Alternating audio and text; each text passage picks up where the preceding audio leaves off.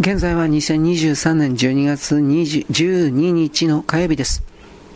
基本的に人間から奪ってきた因子と言われている側で、誤って許してもらったという勢力がおそらく少しだけいる。それは2012年のおそらく当時までに地球に対して本当に謝罪し、持っていたもの、奪っていたものの全てを返還することで、それが認められた。もはや、現在においては何をやっても認められないか。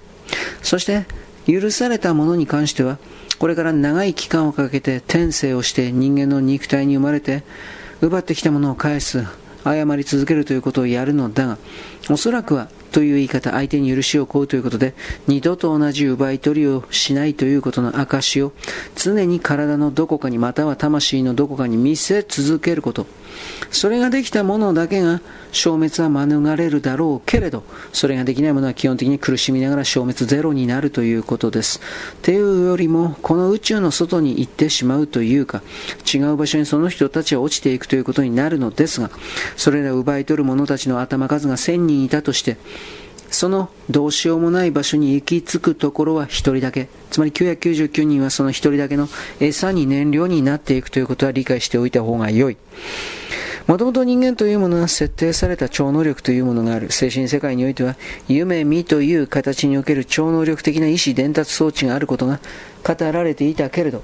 それを人間はすっかり忘れていたけれど、しかし、因子と言われているフリーメイソンと言われているような方々は、この夢見と言われているテレパシー的な能力を使って、自分たちだけがスマホを持っているかのような電話を持っているかのような状態で連絡を付け合って、そして何食わぬ顔して人間の世界の中で人間を裏側から支配コントロールしてきたというこの構造が大きくあったのだということをこれはどうしても気づかないといけない。そして、気づいた以上はそれを無効化できる。そして、それは我々の科学技術でひょっとしたら再現できることかもしれないと。挑戦することも可能になる。今までは知らなかったからそれもなかった。あらゆる可能性が実は開けている。諦めてはならない。よろしく、ごきげんよう。